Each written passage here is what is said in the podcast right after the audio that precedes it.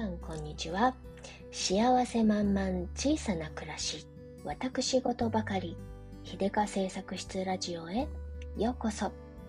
はいご機嫌いかがでしょうか。イラストレーターをしています。秀香製作室です。はい今日はねあのメンターって素敵だなっていう話です。えっとね、私にはメンターという言えるような存在がですね、あの、41年生きてきていなかったんですけどね、最近、あ、この人が、この人が私のメンターなんだって、えー、勝手にね、メンター認定した、えー、方がいて、え、今日はね、その方の話をしたいんですけど、え彼女はね、私のお客様第1号で、で、2年前にね、知り合ってね、初めて私にイラストの依頼をしてくださった方なんですよね。で、その彼女っていうのもまた職人さんで、えー、ないろんなあのものをね立体化する天才 っていうね職人の方なんですけどね、えー、そんな彼女からねいろいろな依頼をいただいて、えー、切磋琢磨してなんか成長していく過程でねすごくたくさんのことを教わったんですよ。で彼女の場合私を育てながら依頼するっていうねすごくすごく素敵で懐の大きなことをしてくださって本当にね感謝しかないんですよね。で、えーと、そんな彼女がね、えー、ちょうど私の住む地域の方に、えー方を通りかかる ということで、会いに来てくださって、えー、昨日ね、えー、彼女とランチをしてきたんですけど、なんかね、その、ランチで初めて、実は初めてね、リアルでお会いしたんですけど、もうそれまで何回か散々ズームで打ち合わせをと称したなんかおしゃべりみたいなのをね、してきたこともあってね、全然初めての気がしなくて、うっかり久しぶりって言って 会ってしまったような感じなんですけど、その彼女とのね、おしゃべりの中で、当初はね、そんな深い話をする予定は全然なかったんだけれど、なんだかんだと喋っていくうちに結局深いことを話していてね。それがあなんかメンターだなってメンター的存在だなって思ったんですよ。もう本当にねそれくらい精神面の精神面というか、うん、精神面というかマインドのところでねすごく支えになっていてサポートになっていてそして私の伸びしろをね長く広く大きくのビヨーンって伸ばしてくれる存在だなっていうことにね改めてね気がついて今日はその興奮冷めやらぬ状態でその感動をなるべく静かに喋ろうと思います。一番ねあの思うことはねえー、っと彼女によって私の眠っていた部分が開花されていったということなんですよ。自分は考えることがそんなに好きではないと思っていたしアイディアなんてそんなに持ってないタイプみたいな風に思ってたんだけれどもあ彼女に言わせると私はたくさんのことをすごくすごく考えている人らしいんですよね そういうことに自分で気がつかなくてやっぱり、あのー、自分で自分を見るには限界があるんだなっていうのもね、つつくづくと思いました。やっぱし、えー、誰かに映し出してもらう必要があるし、えー、他者にね、自分というものを見てもらうっていうのはとてもとても大事なんだなと思いました。そしてね、彼女という存在はね、私にとって本当に、あの、何でも包み隠さず話せる、裸で話せる感じなので、何て言うかね、自然と彼女がもうむき出しで向き合ってくれるので、正面から。こちらも、なんか服着る気にならないっていうかね、服着るの忘れちゃうみたいな、そういう感じの、あの、なんか最初からむき出しちゃうみたいな感じのね、ことをさせる天才なんですよ。で、あの、2年前初めてオーダーをいただいた時は、まあ、単純にイラストを、まあ、彼女もねそういう依頼をするのが初めてであ勝手がよくわからんみたいな感じでね お互いままごとの延長のようなやり取りをねそうお互いね自営業1年生っていう感じでね始まったやつだったのでねなんかあの照れながら なんかやりやり合ったりとかしてたんですけど、えー、昨年ねまたいろいろな依頼をくださってねその中でねロゴ制作というね大きな依頼をくださってその過程でねものすごく彼女にね育てられたんですよ。でその時にあの言われたことで私に大きく大きく刺さったのがねそれまでの私っていうのはねイラストを描いてそれを出せばいいと思っていてその出したイラストに全てが入っているからあの後から何か言葉を添えるのは打足なような気がしていたし、えっ、ー、と言い訳のようにも聞こえるんじゃないかと思ったりねなんか余計なことを喋って相手を煩わせた煩わせるのもなんだしなみたいな謎の遠慮みたいなのがあってねあまり多く説明をしなかったんですね。でもロゴ制作のアイデア出しをする過程でね彼女に言われたのは思考の過程を全部説明を説明できるようにしてほしい説明してほしい。その説明で説明をもとにそれを見てその奥行きを受け取るからいるかいらないかはこちらが決めるから、頭の中で何を考えて何をイメージしたからこういうものになったんだっていうことをねちゃんと話してほしいっていうようなことをね言われて結構な衝撃だったんですね。えそこ言っていいんですか？みたいな感じで。あのなんかそんなところ聞きたくもないよって言われるのかと思っていて言わなかったけどみたいな感じでね。でそこから全ての、えー、出したアイデアの図案に、えー、説明の文章をチャラチャラと、文章っていうかね、一言二言、三言、四言 くらいの感じで付け足して、こういうふうに考えて、こういうふうな場合で、こんなシチュエーションで、こんな状況だからこんな形にして、みたいなのをね、付け足して、作ったりとかしてそれでまあ70個ぐらいアイデアを出してその中から絞って絞って一つのロゴを完成させたんですけどそれがね結果思いもよらず自分で言うのもなんですけれどとてもいいものが出来上がったんですね。それでねその出来上がったあロゴの作品を見てすごく不思議なんだけれど自分で作ったのに自分で作っってない、なんていうのかな。私が手を動かしたけど、えー、彼女が作ったものなんだっていう、そんな感覚にとらわれたんですよね。なんか、私一人でこれは出ないっていう、そういうものが出来上がったんですよね。この、なんていうのかな。これがクライアントワークのすごいところなのかなって、その時思ったんですね。自分一人ではこういう、こういう種類のこんなものが出てこないよなっていうようなものが出てきて、すごく感動してね、私の作品なんだけど、私一人の作品ではないというね、そんな謎の境地に至りまして、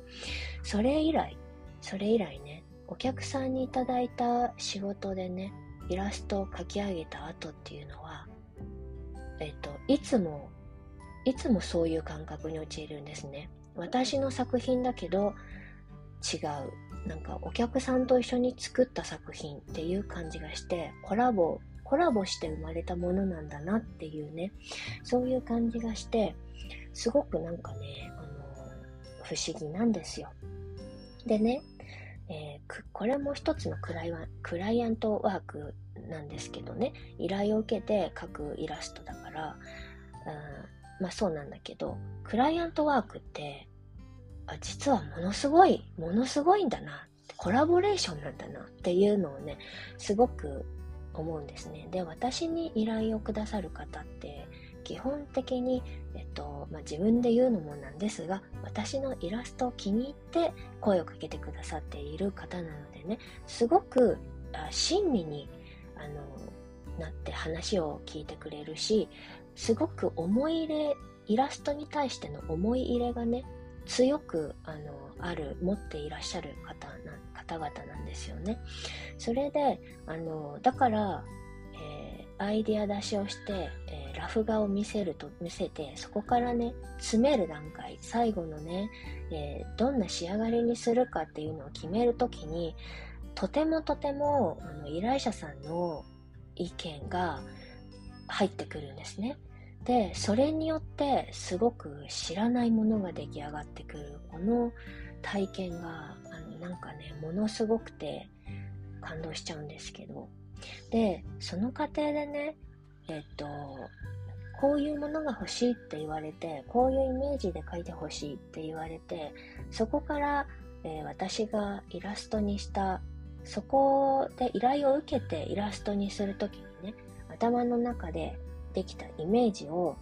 なんとなく、なんとなくこうかこうがいいかな、なんとなくこうがいいかなと思って書いて書き上がったものっていうのはね、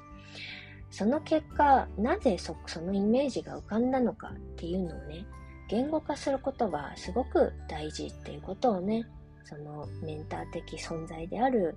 えー、彼女から学んだんですよ。でそれが次の依頼の時にものすごく役立っていてなんかいつもね彼女のあの最初の頃に出会った時にこう言われた言葉とかがねすごく深く刺さっていて思い出してあそこで反映するんですよね。ああの時言われたああいうことは今ここでここでこそ、えっ、ー、とやらねばならぬと思ったりね、っていうことがすごくあって、で、今まではね、描いたイラストのね、えー、構図の説明とかって全然してなかったんだけれど、なんか、書いた後に説明すると、後付け、理由、後から理由をつけてる感じがしてね、なんか後出しじゃんけんみたいな、なんかちょっと言い訳してるみたいな気持ちがしてたんですけど、だだだけどね、えっ、ー、と、それは後付けなんじゃなくて、えー、言葉が後から出てきただけで、書くときに、なんとなくこういうふうに書いてしまった背景には、その無意識下で考えていたものたち、内側でね、自分の内側でもやもやっと、えー、していたものがあって、それがね、言葉という形になっていないだけだったので、そこはきちんと言葉にして相手に伝えることがね、すごく大切なんだなっていうのをね、とても実感してるんですよね、近頃。で、そんな話を、えー、昨日ランチの時に彼女にもしてね、そうなの、そうなのっていうことで、それで自分の気づきをそうやって、あの、彼女に話す過程で、なんか、すごくね、あの、メンターってこういうことなんだっていうのをね、初めて体感したような感じなんですよね。うん、意味付け、説明っていうのはすごく大切で、あの、これからの私の課題としてね、イラストを描いた時になんでこういう風になんで描いたのかっていうのをね、きちんと説明でできるようにする、そういう訓練がね、大事なんだなっていう風に思う、思っているんですよ。で、つい最近もね、今いただいている依頼のイラストを描いてある中で、まあ、仕上がって仕上がったやつをね、えっと、依頼者さんに見せた時になんかこういう感じを受けてちょっと違うんじゃないかみたいな風に言われた時にえこれはこうこうこういう背景で、えっと、依頼していただいた内容の趣旨をこういう風に解釈して、えー、私はこういう風に表現しましたっていうことをね説明したんですよ。私はそれは言い訳魂かなと思って説明したんですけれどその説明によって依頼者さんは深く納得してくださってそしてあだったら今のこの状態でぜひ使いたいですっていうふうに言ってくださったんですよね。ということであ伝える言葉にして伝えるっていうことは非常に大事なんだなと思ったし絵だけで全てをこう受け取ってもらうっていうのも傲慢な考えなのかもしれないなとも思ったし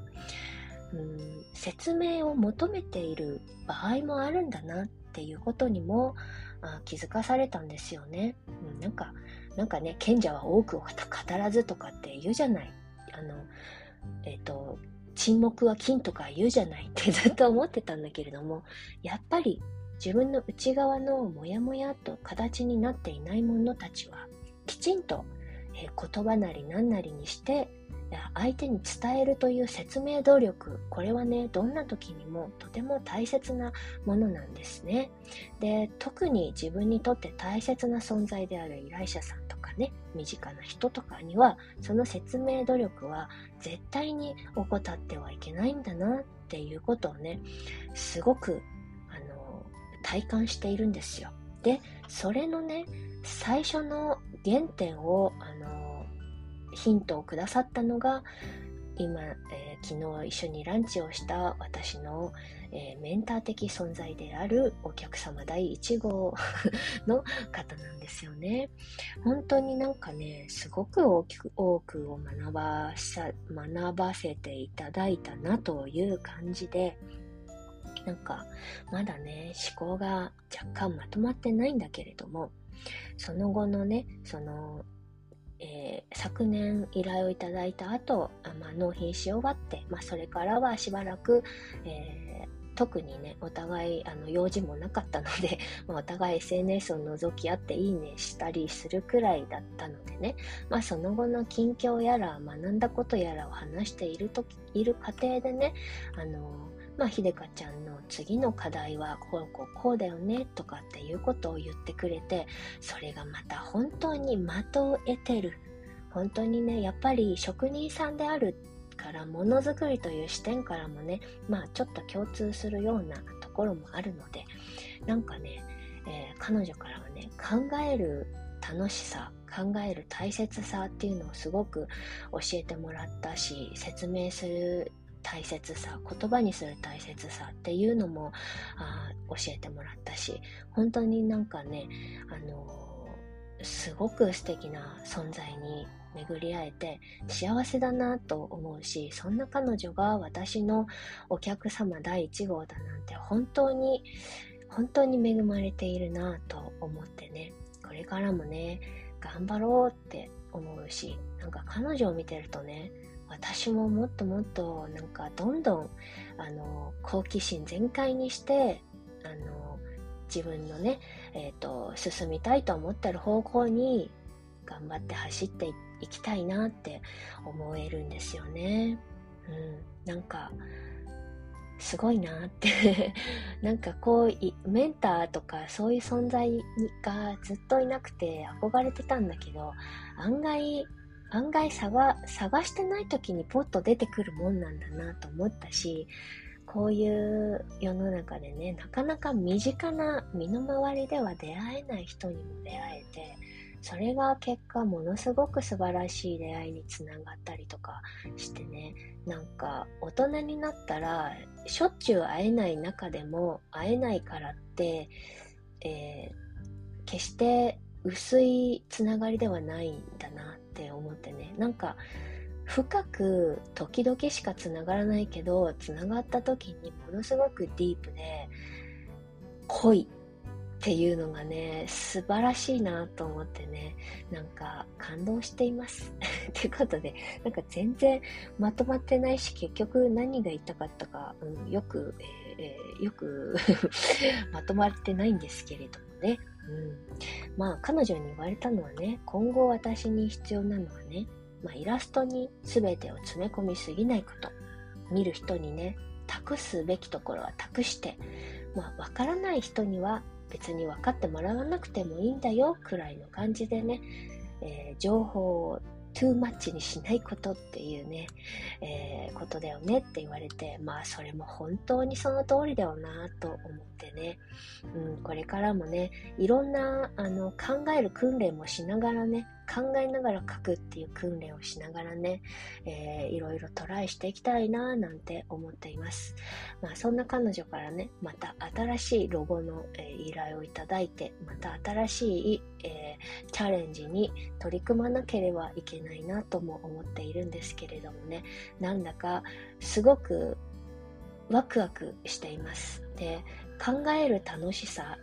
ってこんなにこんなにいいものなんだっていうのもね結構初めて知ったようくらいの感じでね今まではね考えるとかアイデアを出すっていうのはすごくしんどいことだなと思っていたし正直ねあの依頼を受けて描くイラストってプレッシャーだからねしんどいからあの依頼欲しいけどなんか嫌だなみたいなそういうちょっと及び腰なところがあったんですけれどもねえー、今、今依頼をしてくださっている依頼者さんしかり、えー、私のメンター的存在の彼女しかり、えっとね、そういう方々に育てられて訓練されていくうちに今の私はね依頼をいただくのがすごく楽しみなんですよね。どんなどんなお題をくれるんだろうっていうのをねもうよだれを垂らしながら待っているみたいな感じでね。なんか本当に去年の自分、一昨年の自分とはね、全然違うなと思うわけですよ。成長したな、みたいな感じでね、毎回、あの、発言が手前みそみそで、ま、申し訳ないんですけれども、もうなんかね、ほんでも本当に成長したなと思うし、あの、依頼してもらう仕事がこんなに面白いっていうのをね、最近ようやくようやく噛み締めているところなんですよ。正直ね、去年依頼をもらった時はね、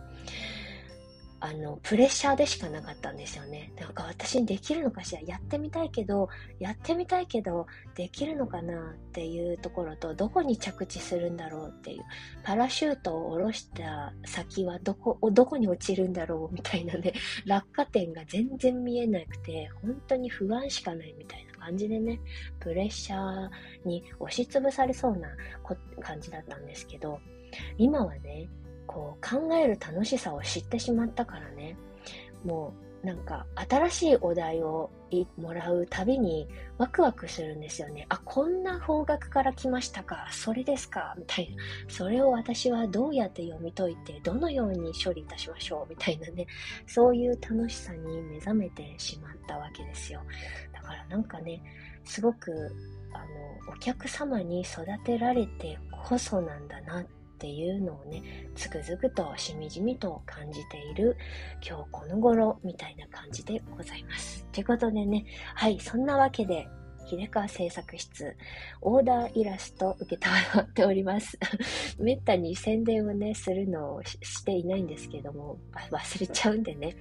あの、イラスト、こんな、なんかね、飾るためだけの、イラストって飾るためだけではなくてね、いろんな使い道があって、まあもちろん、あと、自営業者さんとかのね、何かに使うって、パンフレットに使うとか、そういうケースが多いっちゃ多いんですけれどもね、何かの、えー、ところに挿絵を入れたいとか、なんか、あの、まあ、飾りたいとか、こんなグッズを作りたいからこんな絵が欲しいとか、なんかいろいろその人それぞれのね、使い道があるかと思うけれども、最終形態にするまでお付き合いしていく形でね、イラストを、えー、作って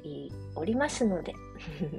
そう、なんかあの名刺なら名刺にするまでなんかね、コーヒーならパッケージの印刷にするまでっていうところまでね、あの、お付き合いさせていただいておりますので、何か依頼したいなと思ってらっしゃる方は、えー、まずは DM などで、えー、メールなどで、えー、お問い合わせいただければと思います。ということで、今日の概要欄には私の E メールアドレスのリンクを貼っておきましょうかね。はい。ということで、はい。まあ、依頼がすることがなくても、えー、ラジオを聴いてくださっているだけで嬉しいですので、まあ、あの、ぜひぜひ、これからも 私の活動を細々と見守っていただけたら幸いです。ということで、今日はこの辺でおしまいにしたいなと思います。最後までお付き合いいただきまして、どうもありがとうございました。それでは、今日という日が、今この時が、皆様にとって幸せ満々でありますように。じゃあ、またね。